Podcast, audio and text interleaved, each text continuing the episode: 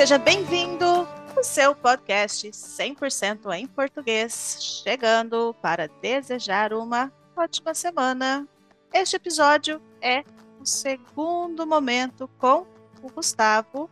Você já ouviu o episódio anterior? Muito vocabulário, muita dica para você que fará o exame Celpibras. Gente, ele é avançado superior. Aproveitem as dicas, voltem no episódio. Gustavo, bem-vindo, obrigada mais uma vez pela sua presença. E agora nós vamos jogar conversa fora, bater um papo, que é o que eu mais gosto de fazer. Obrigada, Gustavo. Oi, Ju, boa tarde, tudo bem? Muito obrigado também por convidar aqui nessa segunda parte do podcast. Foi um grande prazer estar na, nessa primeira parte, falando da minha experiência com o Celtibras, falando de como foram esses comecinhos com a língua portuguesa. E agora, vamos lá. Vamos, vamos jogar conversa fora.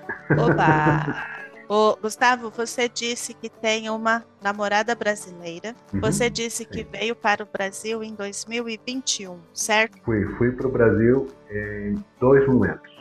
Eu fui para o Brasil em junho de 2021.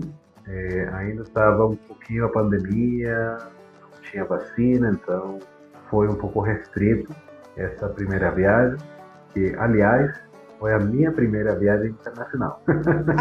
Ah! Para qual cidade você veio, Gustavo? Eu fui para a cidade que nunca dorme. Imagina São Paulo. Exatamente para São Paulo. Bem, fui para São Paulo, a primeira viagem, eu percorri é, alguns lugares aí próximos. Na segunda viagem, fui novamente para São Paulo, mas como já não tinha tanto a pandemia, já tinha vacina e tudo, já deu para conhecer mais outros lugares bonitos do estado de São Paulo.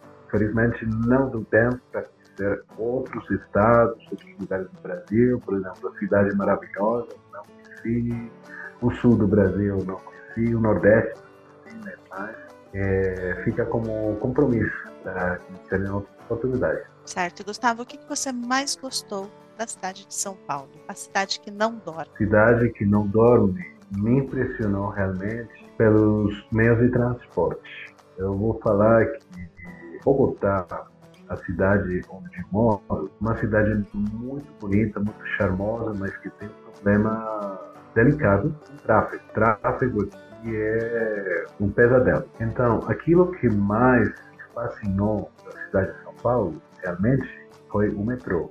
Eu achei o metrô a coisa mais maravilhosa. O metrô de São Paulo, eu fiquei fascinado. Sério? Eu, Olha só, eu vou te falar. O metrô de São Paulo, comparado com os metrôs que você assiste nos filmes, que você vê nas fotos, por exemplo, o metrô de Nova York, que está tudo cheio de pintura, de grafite, de tudo. O Brasil é melhor. O Brasil é bem melhor. Já confirmaram para mim isso vários brasileiros que estiveram em outras cidades da Europa. Por exemplo, minha namorada, ela mora em Barcelona, e ela falou para mim, ó, oh, o metrô de São Paulo realmente um dos melhores do mundo. E para mim foi fascinante esse metrô. Eu percorri várias linhas. Eu percorri, por exemplo, a linha azul, que vai desde Tucuruvi até Jabaquara. Eu acho que, que é assim, Tucuruvi Jabaquara. Eu percorri a linha amarela. Perfeita. E... Essa é incrível, sensacional, maravilhosa. A linha de Higienópolis, da, do campus de Higienópolis, da Faculdade Mackenzie. É maravilhosa. Eu vou te falar, fui até a linha lilás, que é a linha que vai até o Capão Redondo. Você chegou a usar a linha vermelha? A linha vermelha, sim, eu usei. Eu cheguei até Itaquerão. Você pegou a linha vermelha. Você esteve na estação da Sé no horário de. Estive, sim. Não, eu evitei hora pico. Ah. Eu evitei horário pico. É, minha namorada enviou para mim vários vídeos em hora pico e é diferente. É, o charme do metrô ficou para mim assim, porque eu fui sempre em hora vaga, em hora, em hora de baixa demanda. Certo. Então, mas eu conheci, eu conheci o sistema e o sistema é, de modo geral, é, pareceu-me muito limpo, muito seguro. Eu valorizei muito é, o fato de todos os vagões ter segurança, segurança permanente. Ah, o metrô, aí tá uma potência, eu percorri tudo. Falei, a linha azul, desde Tucurubi até, até Jabaquara, no outro lado. Eu percorri essa linha em Jabaquara. Eu percorri a linha, a linha Lilás, né, que é aquela linha que vai até o Capão Redondo. Para quem não sabe, é, o Capão Redondo é um, um, setor popular, um setor pobre de São Paulo, é, mas que é, é também para ver, dá, dá para ver desde, o metrô, como ele. É, percorri a linha amarela, a linha amarela que chega até Butantã, e é a linha que eu chamo de Higienópolis, que aí fica várias universidades, o bairro de Higienópolis mas diria que só sofisticado de São Paulo. Essa, é... essa estação aqui, Pinheiros, ela me lembra Lord of the Rings, Senhor dos Anéis, quando estão lá no, na montanha e é uma cena uhum. que mostra assim do alto, embaixo a fabricação, as engrenagens, tudo, e é bem a estação de Pinheiros quando você está chegando, entrando na estação e você olha para baixo, as escadas uhum. rolantes, vai, vai, vai, você desce, desce, desce, desce, para finalmente chegar no metrô. E é linda. Hum, ah, tem que observar esse, esse detalhe agora que eu for novamente para São Paulo. Não vai esquecer mais. E eu também percorri a linha vermelha, que vai até Taqueirão. Percorri essa linha. E olha só, eu queria também muito pegar o trem até Paranapiacaba tem uma viagem turística que sai da Estação da Luz e que vai até várias cidades do Brasil, de São Paulo.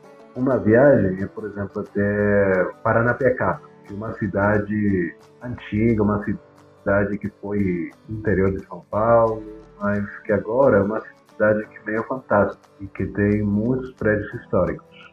Mas não conseguimos. Lá na Estação da Luz, Gustavo, você tem, uhum. saindo da estação, você tem de um lado, aliás, em cima, você tem o Museu uhum. da Língua Portuguesa e do uhum. outro lado da rua, a Pinacoteca do Estado. O museu. A Pinacoteca. E, e o Jardim da Princesa Isabel, eu acho que se chama. Sim. Uhum. eu conheci esses lugares, que eu não te falei. eu conheci esses lugares bonitos de São Paulo. Então, eu conheci o metrô, que foi o que mais, mais me impactou como, como colombiano, que em Bogotá ainda não temos metrô, esse processo de construção. Fiquei muito impactado também pelo Museu de Arte de São Paulo, o MASP. E, em geral, por toda a Avenida Paulista. Fiquei fascinado por toda a Paulista. Eu percorri a Paulista desde a Rua da Consolação até o finalzinho que fica em Santa Cruz. Um largo, longo, desculpa, longo, longo e largo longo, largo. longo e largo percurso. E aí conheci várias, vários pontos interessantes da, da Paulista. Então, temos MASP, MASP muito interessante porque tem essa exposição criada pela Lina Bobardi, que foi a arquiteta que fez uh, o design do museu. É uma exposição assim, em caixas de vidro, que deixam ver é, a parte de adiante, quadro, também a parte posterior. E você pode apreciar, você pode ver todos os detalhes do quadro, até a moldura, até como foi posta a moldura é, do quadro. É bem interessante. Eu gostei muito dessa exposição. Na época que eu fui também tinha várias exposições temporárias. Tinha uma exposição de uma artista que já faleceu chamada Ioné Saldanha. Ioné Saldanha ela era uma artista carioca, uma artista carioca que foi famosa, que ela fazia muitas ripas. Ela pintava ripas, pedacinhos de madeira. Uhum. E tinha também uma exposição temporária de outra artista é, lá de, de Mato Grosso do Sul. Ela trabalhava uns bonequinhos, mas um, é, uns bonequinhos feitos em troncos de árvores. É, ela se chamava se chamava Carmen das não, não lembro, não lembro o nome agora. Mas ela trabalhava com troncos de árvore, fazendo uns bonecos é, que tinha uns rostos muito particulares. Interessante, não, não conheço. Não, mas não lembro nesse momento o nome exato dos, dos bonecos, mas era também uma exposição temporária. Mas conheci os três andares do museu. É, no segundo andar tem a exposição principal, que é essa, essas molduras de vidro. E muito, muito, muito interessante mesmo. É possível, Gustavo. Para quem quiser também, posso deixar o link na descrição aqui do episódio. É fazer a visita no, no MASP, nesse, nesse andar aqui, a visita virtual. Uhum. Ah, bom. A Pinacoteca também é possível a visita virtual. Você não se aproxima muito da obra, mas dá para ter uma noção, dá para ter uma ideia, dá para ver bem, afinal. Sim, para você saber onde fica cada obra. Você não consegue ver o verso, que Sim. estão as informações dos artistas, a, da, o ano do quadro, da pintura, mas dá para ver bastante coisa essa visita. Ah, muito legal. E, aliás, também estive na, na Pinacoteca e no Museu da Língua Portuguesa. Eu visitei ambos os lugares eh, no mesmo dia. Foi uma grande experiência. Eu até almocei na Pinacoteca, nesse restaurante que fica aí do lado do Jardim da Princesa Isabel. Aí deu para ver o, o, parque. Você chegou aí no Museu de Arte Sacra? Não, não, esse não. É Eu ali perto também. Tem? É ali perto. Da, da Pinacoteca do Museu da Língua Portuguesa? Isso. Não, não, não. Conheci esse, museu. Não. Eu conheci é, museus em São Paulo, Pinacoteca, Museu da Língua Portuguesa, MASP.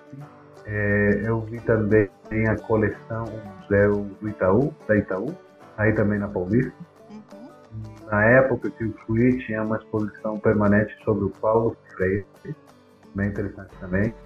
Tinha uma exposição de um, de um artista que trabalha com cabos elétricos, cabos de cobre, não lembro o nome dele. Tinha também uma exposição sobre outro, sobre um cantor que trabalhou em circos, que estava no primeiro andar. Ou seja, é, Itaú tem várias exposições temporária, mas a, a, permanente que tinha nesse momento era sobre Paulo Freire. Também conheci na Paulista a Casa das Rosas. Ah, a Casa das Rosas é bem bacana. A Casa das Rosas, naquele momento, estava fechada, estava em reparação. Estavam fazendo algumas, alguns reparos, algumas obras interiores, mas eu escutei que um lugar excelente para tomar cafezinho, para tomar um chá. É um lugar muito charmoso.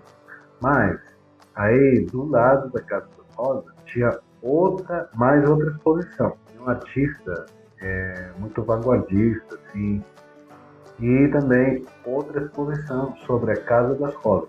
Tá? Como, como foi a história, por exemplo, da Paulista, como começou a Avenida Paulista como uma avenida é, cheia de casas dos cafeeiros da época, como era, como estava ubicada, estava localizada a avenida, ponto mais alto da cidade, era o símbolo do poder cafeeiro no Brasil e com o tempo foi se tornando um centro financeiro da cidade de São Paulo. Isso mesmo. Gustavo, quanto tempo você ficou em São Paulo? Ah, bem, que em São Paulo, a primeira viagem foi de 23 dias. Primeira viagem em julho. Aí só deu para conhecer algumas partes de São Paulo e a cidade de Holanda, que fica é, pertinho aí de São Paulo. E na segunda ocasião eu fiquei é, ao redor de 40 dias, mas esses 40 dias foram entre São Paulo outro município que se chama Mairinque, estou lembrando do nome do outro município. Perto de São Paulo? Perto de São Paulo, sim. Não lembro agora, mas eu lembro dos municípios litorâneos que eu conheci. Ah, da praia. Você chegou, Gustavo, a conhecer, saber, frequentar, ir ao SESC? Não, não conheci o SESC. O não, SESC tem muita apresentação cultural, tem muito teatro, tem muita, tem filmes, que são filmes que não Uhum. chegam no cinema dos shoppings, por exemplo, são transmitidos pelo no SESC. E de um modo geral não chega a ser cada bairro tem um SESC, mas cada região, por exemplo, tem o SESC. E são programações na maioria das vezes gratuitas, com exposição também, tem biblioteca, tem cafeteria aqui, Grande São Paulo, litoral e interior. O... E tudo isso aberto à população, à biblioteca também. Então, para uma próxima Eu acho- visita, procurar Sim, a para- programação do SESC mais próxima. Uhum. Você falou do Itaú, eu lembrei do SESC da Avenida Paulista, que também sempre tem muita coisa boa lá. Sim, aqui na verdade eh, era muita coisa para conhecer em São Paulo. É. Então, São Paulo é uma, uma mega cidade. Minha cidade, Bogotá, não tem comparação com São Paulo. O tamanho da cidade. Então, era muita coisa para conhecer. Então, eh, em São Paulo, realmente, eu cheguei a conhecer eh, o Museu do Futebol, que fica no estado do Pacaembu. Aí conheci muito bem o museu, toda a exposição permanente que eles têm no último andar. Que dia, qual É. foi o dia que você fez, que você foi ao Museu do Futebol? Eu fui. Eu fui em dezembro de 2021. Eu acho que era dia 14 ou 15 de dezembro. Que dia da semana que é? Ah, eu fui. Eu acho que era uma terça, uma quarta-feira. Ah, não conta então. Se você tivesse ido no final de semana, no sábado, em frente, tem uma grande feira com um delicioso pastel e caldo de cana. Isso eu ia te contar também. Não, tinha feira. Não, eu agora lembro que na frente do museu tinha feira. Tinha feira durante a semana? Lógico, sim. Ah. Eu fui, eu fui a várias feirinhas. Eu fui a várias feirinhas para degustar, para provar, não para testar, né? Que você corrigiu para mim um dia. Excelente. Para provar. Para provar o gostoso pastel e o caldo de cana de São Nossa. Paulo. Que saudade que me deu. Eu provei, olha, eu provei o pastel tradicional, provei um pastel que é de bacalhau, também, pastel que era de frango, um pastel só de queijo, ou seja, tinha muitos, muitos, muitos sabores. Tinha até um pastel chamado de calabresa, O pastel de calabresa. Hum, pastel de calabresa, pastel de bacalhau e tudo com caldo de cana. Caldo de cana você consegue de vários sabores. né? Consegue sabor frango, consegue sabor limão. E qual é o seu É. preferido hoje, Gustavo? É, definitivamente os sabores ácidos. Colombiano, do geral, gosta muito de sabor ácido, eu também.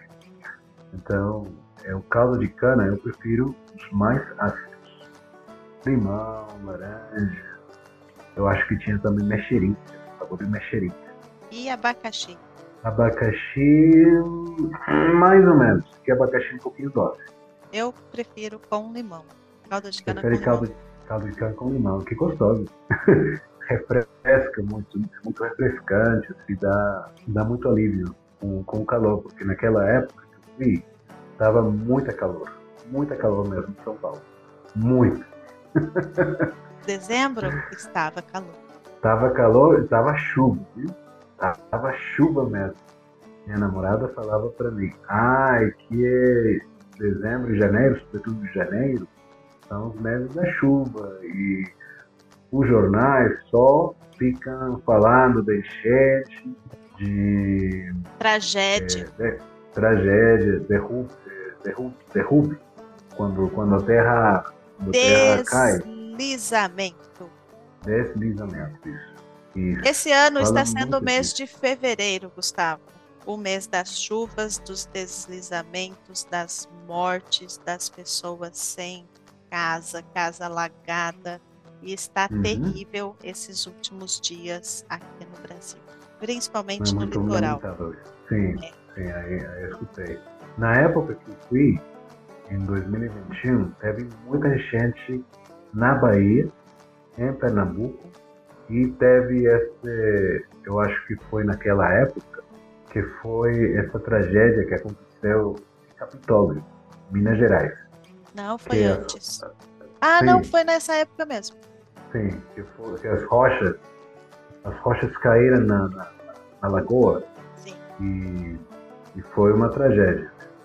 Não é para lembrar mais. Mas Foi naquela época mesmo, é marcado, né? em Capitólio. E meu cunhado, olha só as coisas da vida. Meu cunhado tinha viajado com a esposa dele para Capitólio, uns meses antes. Nossa. Uhum. Ainda bem foi uns meses. Ainda, ainda bem, sim, que foi, que foi meses antes. Mas todo mundo estava estava assim, aterrorizado com a história. E muita enchente, muita enchente mesmo. É, muita chuva em São Paulo, muito calor para dormir. Bogotá tem um clima frio, né? O nosso clima aqui na cidade é frio, sempre. Às vezes fica quente, um pouquinho quente, 20 graus, 22 graus máximo. Mas o calor em São Paulo é 28, 30 graus e de noite é, passar a 22 graus, isso era insano. Ar-condicionado, é, acesso tudo. Qual é a temperatura que está aí agora, Gustavo? Agora a temperatura, vou te falar, agora nesse momento é 19 graus Aqui, 31. 31? 31. Bem, essa temperatura que poderia ter uma cidade como Cartagena, por exemplo. Tem uma cidade litorânea, uma cidade baixinha, que tem- temos muitas na Colômbia. Né? Bogotá, é, é outra cidade chamada Pasto, tem esses climas bem frios, aqui é bem frio. E a gente está muito acostumado ao frio. É por isso que o clima de- do verão em São Paulo foi, foi difícil para mim. Passei muito calor. O- E o pior, Gustavo, é que na região sul, o verão chega a 40 graus, 41 graus tranquilamente, sem chuva. Uhum. E o inverno, as temperaturas, no caso da cidade de São Francisco, não, São Joaquim. A cidade Joaquim. de São Joaquim, que você disse que quer conhecer, a temperatura pode ser menos 5 graus, por exemplo. Então, Menos 5 graus. menos 5 graus até 40 graus, normal. O que eu acho ruim aqui no Brasil é que você sente mais frio dentro de casa do que fora da casa. As nossas casas são preparadas para o verão de 40 graus o ano inteiro, porque o inverno é pouco tempo. é verdade. Não, vou te falar que a, a sensação de, de frio no Brasil é bem diferente da sensação aqui. Aqui o frio, aqui em Bogotá, como é montanha, estamos a 2.600 metros de altitude. Então aqui o frio é úmido. A sensação de frio é, é com umidade. Em São Paulo era bem diferente no, no inverno, porque eu estive no inverno, junho. A sensação, apesar que a temperatura era parecida, ah, o frio chegava até os ossos. É um frio assim que deixava quieto. Eu ficava assim, quieto. Mesmo que fosse a mesma temperatura de Bogotá, a sensação térmica era bem diferente. É. Aí eu percebi a, a mudança entre aqui, minha terra, Bogotá, e São Paulo. Que apesar de São Paulo ser uma cidade mais baixa que Bogotá, é, o inverno às vezes é muito rigoroso. Bom, nós falamos aí sobre a questão do clima, as diferenças entre os dois países, o frio que você passou aqui no Brasil, o que é Uhum. normal. Eu também passo frio aqui no Brasil, aqui na região centro-oeste, que as temperaturas chegam a 40 graus, que agora estamos 31. Quando elas baixam para 15, Sim. 16, que é frio para nós, eu passo frio. Não estou acostumada. Temperatura normal. Uhum. O, agora, além do pastel e do caldo de cana, o que você provou aqui no Brasil, o que você comeu aqui no Brasil, que você disse assim, isso é a cara do Brasil? Ou o que, que você mais gostou de comer aqui e a diferença em relação à nossa alimentação e a alimentação colombiana? De Bogotá.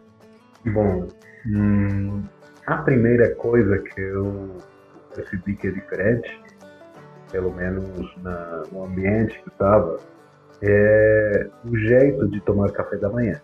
Os nossos cafés da manhã são muito, muito pesados, muito diferentes do Brasil.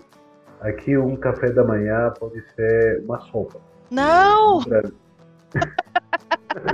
eu enviei uma vez, eu enviei uma vez uma foto para você, que você compartilhou aí no Instagram. então, os nossos cafés da manhã são geralmente assim, é, em Bogotá, estou falando de Bogotá especificamente. É, temos um, um, café da manhã que é uma sopa chamada caldo de costilha, caldo de costela. No Brasil, isso seria um almoço. Né? Ou jantar. Ou um jantar, exatamente. Então, essa foi a primeira diferença. Vocês são mais de é, pão a chapa, por exemplo. Pão a chapa, manteiga. Eu gostei demais da manteiga aviação. Ah, eu adoro. eu. Gostei demais da manteiga aviação. Maravilhosa. É, gostei muito, sabe, dos frios que vem aí no Brasil. Do salame, da mortadela, é, do presunto. É, são frios bem diferentes a, aos nossos frios. Nossos frios vêm mais em pacote individual. Por exemplo, o presunto, a mortadela, vem em pacotes assim é, da marca. É, aí no Brasil percebi que as padarias, por exemplo, vendem os frios é, com a marca da padaria. Pelo menos assim acontecia, onde estava ficando. Pode ser também. É, sim. sim os, os, frios vinham com a marca da padaria e era, e era gostoso. Né? Uhum desse jeito. Aqui os frios não são assim. Os frios já vêm com a marca diretamente no supermercado. Eu provei, eu provei no Brasil é, vários pratos. Então, é, o prato que foi um descobrimento para mim, porque não é muito comum na Colômbia, é o bacalhau. Bacalhau é bom. A gente não tem costume, como em outros lugares da América Latina, mesmo na Espanha ou em Portugal, de comer bacalhau. Para gente, a única coisa que conhecemos do bacalhau é a emulsão do Scotch. Nossa! Sim, você, você lembra da emulsão do Scotch? Aham. Uhum. Bem, esse sabor assim tão particular é a única coisa que a gente na Colômbia conhece do bacalhau. Então, o, desco o descobrimento do bacalhau, assim, bem gostoso, com azeitona, preparado do jeito português, preparado coisas, algum pastel, foi é, muito, muito, muito gostoso. E foi, foi essa primeira experiência gastronômica importante no Brasil. Depois veio a polenta. A polenta. É, a polenta, polenta mais ou menos. Mais ou menos. a polenta, mas eu vou te falar. A massa da polenta, a massa amarela da polenta, nós também usamos aqui mas usamos em uma refeição chamada tamal. Uhum. El tamal. Então, o que é o tamal? Tamal é uma a massa pamonha. de polenta. Hum, a pamonha, sim, sim. É uma, é uma das formas, né? É. A pamonha. A pamonha é uma das formas da, da massa de. Da massa tamal. de. de tamal. Não, não, não, não, não. não. É que esqueci, esqueci de repente o nome do maíz. Do milho? Isso! Do milho, isso, isso. Então, aqui na Colômbia temos também massas de milho. Uma é bem parecida à pamonha. Eu, eu provei a pamonha e achei gostosa, gostosa mesmo. Mas aqui na Colômbia é chamada de envuelto. Envuelto. E é bem mais durinha. Ou seja, é, a pamonha tem essa característica de ser mole, de ser quentinha, né? Não, peraí. assim. Essa é a polenta. Não, mas a, a pamonha também, também vem assim, às vezes. Aí é o curau, é diferente. Ah, Ah, bem, para mim falaram que a pamonha era, era assim, era assim como, como envuelto. Mas eu percebi que o envuelto colombiano é como a pamonha, é mais durinho, um pouquinho É. mais durinho. vamos lá por imagens. Tá bom. Corrija também se eu estiver errada, por favor. Essa aqui é a pamonha. Eu, eu, eu consumi a pamonha. Eu provei a pamonha e foi muito parecida com envuelto colombiano. Esse aqui é o curau, que é uma pamonha Não, curau, líquida. Não é Sim. líquida, é um creme feito Sim. com a massa do milho, assim como a pamonha, mas ela é não é tão rígida quanto não, eu, a pamonha. É mais um creme. eu provei a pamonha. Provei a pamonha. Mas eh, essa pamonha que eu provei era bem mais mole do que o envuelto colombiano.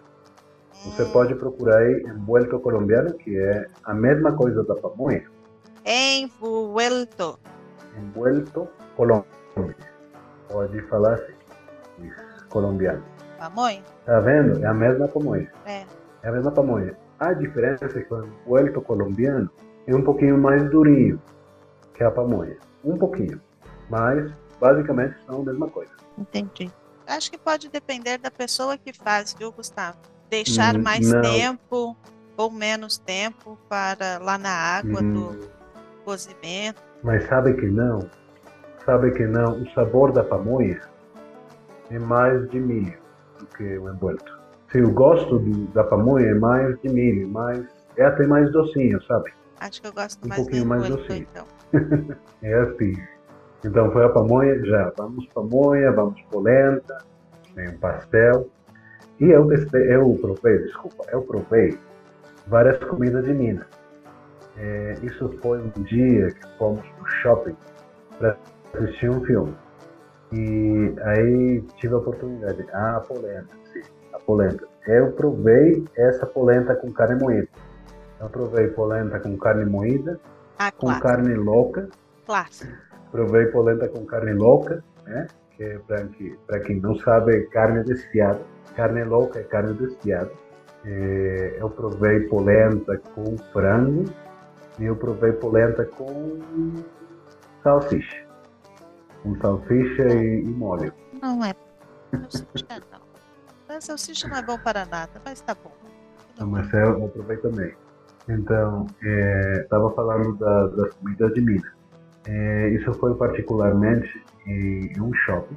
A gente foi assistir um filme e depois eu fiquei curioso porque tinha um- uma lojinha com comida mineira. Então aí deu para provar, por exemplo, a vaca atolada. A vaca atolada é uma, uma carne de panela, assim, bem gostosa. Aqui na Colômbia temos um prato muito similar à vaca atolada. Se chama sudado de carne. Sudado de carne. É bem, bem similar à vaca atolada. Também testei, eh, provei a, a feijoada tropeira. Se chama feijoada tropeira. Feijão, feijão Também. tropeiro. Feijão tropeiro. Eh, e os torresmos. Ah, torresmo. Com torresmo. Então, esse prato em particular é muito parecido em alguns ingredientes com um prato colombiano chamado bandeja paisa. Por que é parecido?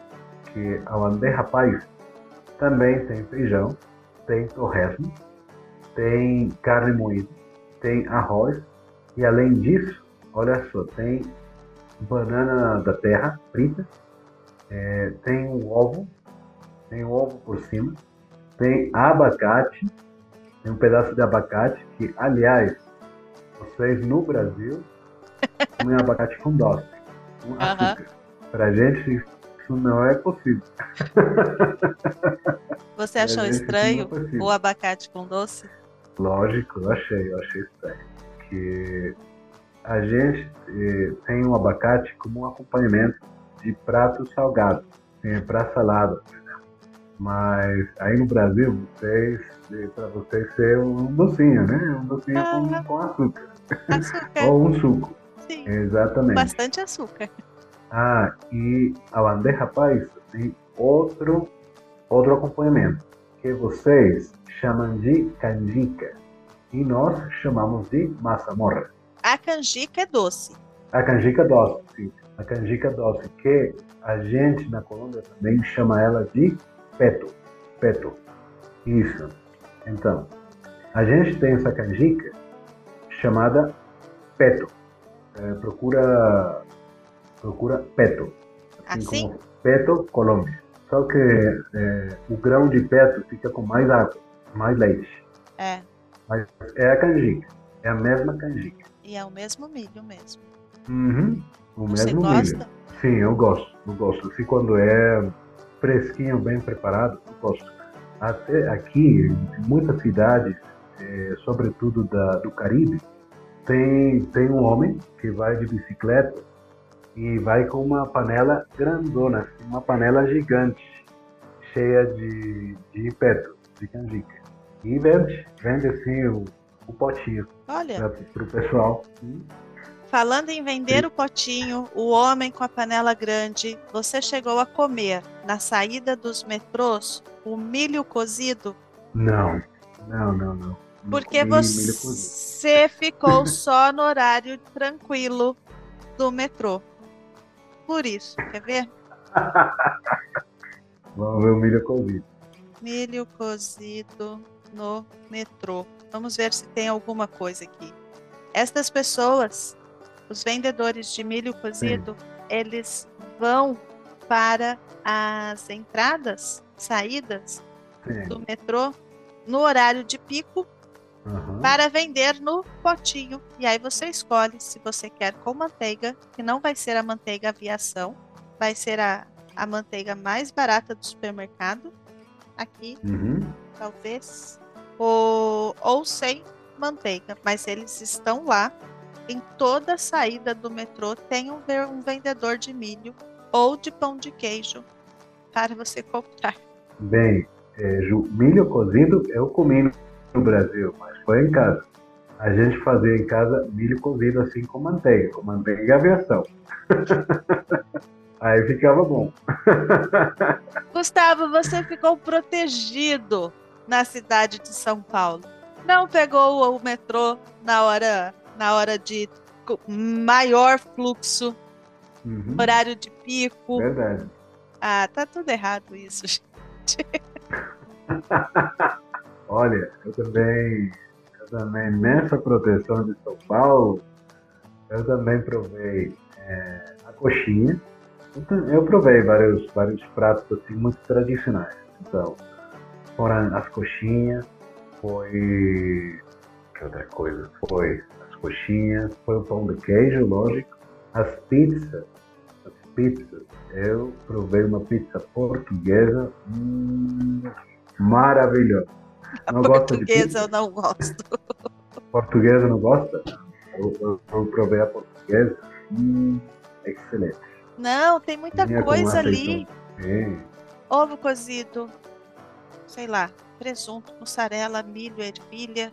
O que, que tinha na sua portuguesa? Cebola, orégano, molho de tomate, azeitona. E ela tinha tudo isso, mas o detalhe era a boa qualidade do queijo. Estava por Ah, isso cima. sim. Que- Mas- Queijo maravilhoso. E com uma, uma azeitona preta aí por cima também. Muito boa. É muita coisa numa Ah. pizza, Gustavo. É verdade. A, a pizza aqui na Colômbia também é, é igualzinha, é muita coisa. Particularmente, eu não gosto tanto de pizza aqui. Comer pizza aqui, eu, eu, eu fico torcendo o nariz. Eu não, não gosto muito aqui na Colômbia. Mas é, no Brasil foi excelente. Excelente a pizza. E falando de ovos, agora que você mencionou os ovos, eu também provei os famosos quindins. Ai, quindim é uma delícia. Nossa, quindim é muito bom. Faz tempo que eu não como. Quindim. Olha só, que é, os doces de ovos, de modo geral, são uma novidade do colombiano. não é muito comum que a gente, na Colômbia, tenha essa associação de ovo com doce. Né? Para a gente, ovo sempre é um, um, prato salgado, sempre, sempre, sempre, sempre. Não temos é, doce de ovos. Mas explicaram para mim que isso vem até, até de Portugal. Né? Que é, uhum. Portugueses é, levaram esse costume para o Brasil de fazer doce de ovos, de, de ovos. ovo, ovos. Ovo, ovos. Exatamente. Ovo. Uhum. Ovo, ovo. Minha namorada tirava sarro de mim. por, por esse jeito meu de. É, por esse jeito meu de pronunciar ovo, ovo, né? Porque em espanhol a gente não tem, não tem essa diferenciação de plural metafônico. Aí é um tema para você aprofundar nos cursos. É uma boa ideia. Para quem estiver aqui vendo esse vídeo, ou para que saibam, a receita do quindinha 12 unidades de gemas, que é a parte amarela do ovo, 500 gramas de açúcar, 2 colheres de margarina, 200 ml de leite de coco e 200 gramas de coco ralado. Você mistura tudo isso daí e põe no forno para assar. Caso queiram, o nome do doce é quindim. Procurem a receita. É fácil mas cuidado com a temperatura do forno para não queimar o quindim. Ah, o que acontece é? comigo? Queima os quindins? Fica, ah, fica, queima tudo. Fica ovo mexido? Ovo mexido doce? Fica uma crosta embaixo do quindim, uhum. que aí você tira a parte de cima e joga essa crosta fora, porque não dá para comer. Não, é, é, o sabor do quindim para mim foi um descobrimento porque, como eu falo, os ovos não são considerados na Colômbia doce. E quando a pessoa prova o ovo e sente esse sabor docinho, é, é bem singular, é bem característico. É. Eu gostei do quindim, mas foi, foi um pouco difícil me acostumar. Um pouquinho, mas é bom, foi bom, é foi bom. Foi bom essa experiência experiência foi boa.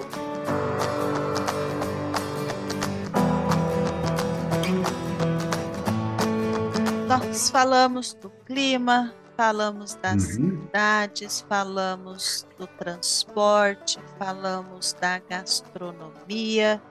Eu tenho uma última pergunta para você.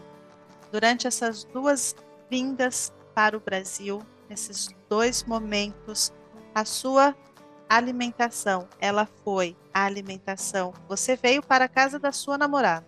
A sua foi. alimentação foi dentro da casa ou a sua namorada, a casa da sua namorada come muito mais em restaurante. Eles fazem a comida, preparam a comida ou comem fora? Bem, de modo geral, a gente comia em casa, preparava a comida em casa. Eu até ajudava com a comida, preparar a comida. Aí eu aprendi, por exemplo, a preparar polenta, preparar bacalhau, tudo isso eu aprendi. Mas com alguns pratos era bem melhor comprar ou pedir delivery. Por exemplo, a feijoada. A pizza. Ou a pizza. Mas, eh, no caso particular da, da família da minha namorada, eles gostam muito de comer feijoada dia, eu acho que quarta-feira, né? Dia da feijoada. Quarta-feira é. e sábado. Quarta domingo. sábado. Então, várias quartas e sábados, a gente comeu uma feijoada. Como a feijoada eles consideram um pouquinho difícil de preparar, então a gente vivia comprando é, feijoada e, e aí conheci mais até da cultura do Brasil. Eu já tinha ouvido falar da feijoada, lógico nos meus cursos, nas minhas aulas de português. Mas já ver e provar a feijoada é toda uma experiência. Porque a feijoada não é só prato de feijão, carne, três tipos de carne. É também é, a couve. E vou falar um detalhe: não é muito simples encontrar couve na Colômbia. Nem no Brasil. Não, São Paulo é. quarta e sábado é difícil você encontrar couve, viu? é melhor você comprar a couve na segunda ou na terça Sim. e deixar para fazer a couve refogada na quarta-feira ou no sábado. Agora, Isso. querer uma couve fresca do supermercado na quarta-feira não vai encontrar. Todo mundo usa para feijoada, é couve refogada. Exatamente. Couve refogada. Então, foi a, ver a couve refogada, a farofa, né? a farofa que vem aí também, é, e o suco de laranja. Suco de laranja que acompanha a feijoada. Então, são vários detalhes da, da feijoada que são bem curiosos. E, pelo menos na Colômbia, para encontrar uma boa feijoada, tem que ir a um restaurante brasileiro. Não dá para fazer assim a feijoada em casa, não, porque é um pouco difícil encontrar os ingredientes. Os ingredientes. Você assim, acha, nos supermercados. Na Colômbia, sim. Sim um, um pouquinho difícil. A couve? Ah, porque, por exemplo, a couve. A couve não, você não pode encontrar. Eu já fui em vários supermercados aqui, mesmo em supermercado que era considerado internacional, na Colômbia, não, não tem couve.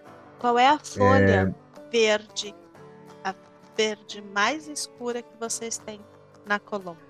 Bem, nós temos repolho, repolho, né? Sim, pode ser. Vocês têm repolho? Temos. É, temos espinafre, espinafre e a selga.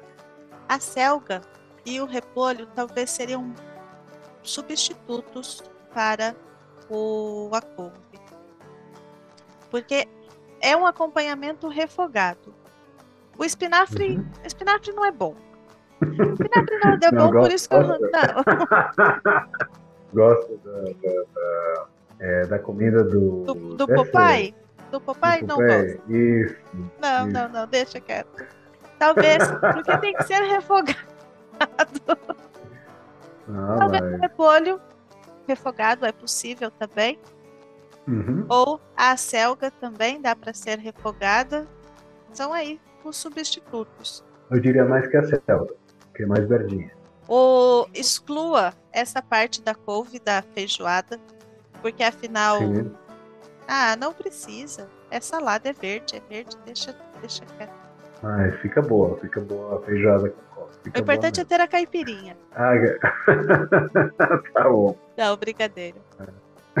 Ô, Gustavo, você tem planos para vir para o Brasil esse ano, 2023? Não, esse ano não. Não, não não tenho os planos assim é, de viajar para o Brasil, principalmente porque as passagens aéreas desde a Colômbia estão muito caras, é, subiram muitos preços. Eu acho que é um fenômeno mundial, mundial de aumento de preços, de, em geral, tem muita coisa ruim com, com passagem aérea, com serviços de aerolinha. Então, viajar para o Brasil é, nesse momento, muito complicado pelo, pelos preços. Mas tudo bem, já encontraremos uma ocasião para voltar para o Brasil, para conhecer esses lugares que ainda não, não, não percorri. Com certeza, espero que seja rápido. Eu ia falar que seja pronto. Não, não é pronto. Espero que seja rápido. Que você uhum. venha para aproveitar mais ainda as nossas cidades. O, o contraste porque afinal muitas pessoas vêm para São Paulo, litoral. Mas o Brasil é mais e tem muito mais coisas além da, da metrópole, ou Rio de Janeiro, ou Salvador, tem cidades maravilhosas e não temos apenas praia. Pelo contrário, é eu acho mesmo. que a praia é o de menos aqui no Brasil. E eu sempre falo para os meus alunos que forem vir, quando vierem para o Brasil para procurarem o interior, para ficarem mais expostos, mais uma exposição com segurança. São Paulo é uma metrópole, Gustavo estava protegido, porque afinal estava numa família brasileira, comendo comidinha gostosa todos os dias. Muitas pessoas é, vêm a trabalho, ficam protegidos pelo trabalho, mas quando você se sente, quando você está seguro em um local, você acaba saindo mais do, do ambiente, do ambiente da zona de conforto, para se aventurar no idioma, na cultura. Isso as cidades menores elas oferecem com a tranquilidade e segurança que a capital ou as metrópoles não oferecem. A minha cidade, Gustavo, enquanto todo mundo fala que Brasil é um país violento, eu já morei em São Paulo, hoje eu moro no interior do Mato Grosso do Sul e eu posso caminhar na rua com o meu celular tranquilamente, fazendo o que quer que eu tenha que fazer aqui na minha telinha, sem me preocupar com passar alguém e roubar o meu celular ou a minha bolsa. Uhum. Então, ah, muito bom, muito bom isso. Cuidado aqui para os melhor. Exatamente, temos uhum. segurança também no Brasil, não é essa violência insegurança toda que é mostrado pelos jornais, pela mídia internacional ou que chega fora pela, pela internet, YouTube da vida. Essa criação de fama né, sobre essas principais cidades, mas também tem um lugar muito tranquilo. Por exemplo, aí perto de São Paulo, essas duas cidades litorâneas que eu conheci, que foram Caraguatatuba e São Sebastião, são cidades muito tranquilas, muito gostosas. É, Caraguatatuba é famosa pelas praias, pela praia de Martim de Sá, especialmente. Uhum. E São Sebastião, não conhecia a praia, é, eu conheci a parte histórica da cidade, muito charmosa, monumentos, e eu fiz outra atividade muito brasileira aí na cidade, que é jogar bingo. Ah, isso é legal. aí jogamos bingo no dia do santo, São Sebastião. Foi ótimo, porque foi o dia 20 de janeiro, no dia de São Sebastião, tinha festa na cidade Dia dos Santos da cidade, então tinha praça de alimentação, tinha feira de roupas e tinha o bingo. Então aí passamos um momento ótimo aí jogando bingo. Ah, isso é muito bom. Então Sebastião, infelizmente, está aí enfrentando esse problema com a chuva, mas tudo ah, vai é ficar é bem e eu espero que as pessoas sejam confortadas de alguma forma após perder as suas famílias. Gustavo, uhum. eu encerro por aqui a nossa conversa, o nosso grande bate-papo. Foi muito, muito bacana ouvir de um colombiano sobre a nossa cultura. Foi muito legal você descrevendo como foram os seus dias aqui em São Paulo, aqui no Brasil. E como eu disse, que volte e que também venha conhecer a minha cidade aqui no Mato Grosso do Sul, caso eu esteja por aqui ainda. Se não, a próxima cidade que eu estiver morando ou onde eu estiver. Muito obrigado, Ju, por estar aqui no seu podcast. Foi sempre um prazer é, falar da minha experiência, falar da, da língua portuguesa, das viagens para o Brasil, um pouquinho da, é, da gastronomia, da cultura, de transporte. Foi um papo bem, bem. Bem geral, é, bem amplo. Bem, Sim, bem amplo. Bem amplo para a gente fazer esses, é, ter esses raciocínios sobre várias coisas da vida e eu achei ótimo. Eu achei ótimo é, te acompanhar nesse podcast é, e espero que essas minhas experiências tragam mais conhecimento para o pessoal que está escutando, que aprende, que tenha aprendido mais sobre essas comidas maravilhosas do Brasil que ficaram é, nas minhas lembranças para sempre. Eu não vou esquecer dos quindins, não vou esquecer do pastel é, paulistano, do caldo de cano, das coxinhas, tudo, tudo isso é gostoso, né? Gustavo, você sabe é que eu estou sem mesmo. almoço, né? Eu acordei aí, eu acordei a lombriga, acordei a lombriga. Uhum. assim que eu falo pessoal, ah, tá acordando a lombriga. Exatamente, eu estou pensando aqui, será que eu vou comer a comida que eu tenho ou se eu vou pedir um pastel, se eu vou esperar para pedir uma pizza. Ou pede uma feijoada. Uma feijoada é uma boa ideia também, viu? Hoje é sábado. É verdade. 51, né? É uma boa ideia. É uma boa uma ideia. Referência. O problema de comer a feijoada é morrer depois, né? Que aí eu vou querer dormir o resto da tarde e eu ainda tenho que trabalhar hoje. Não dá.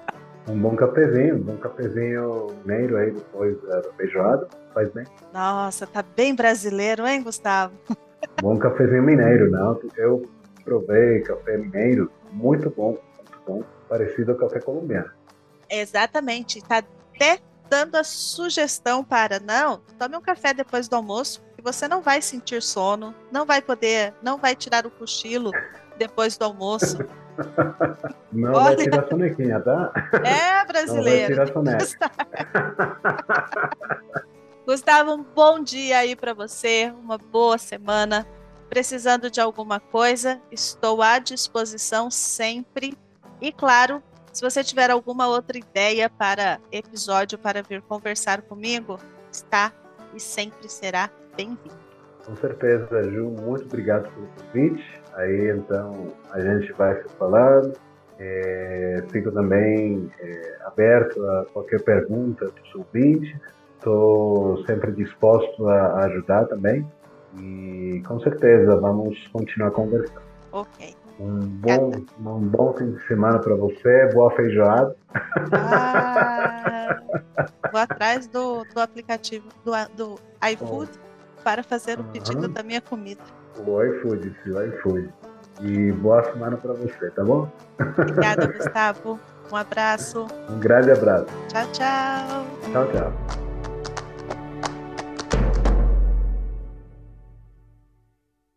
Este episódio foi editado por Ricardo Gomes, do canal Biologia in Situ.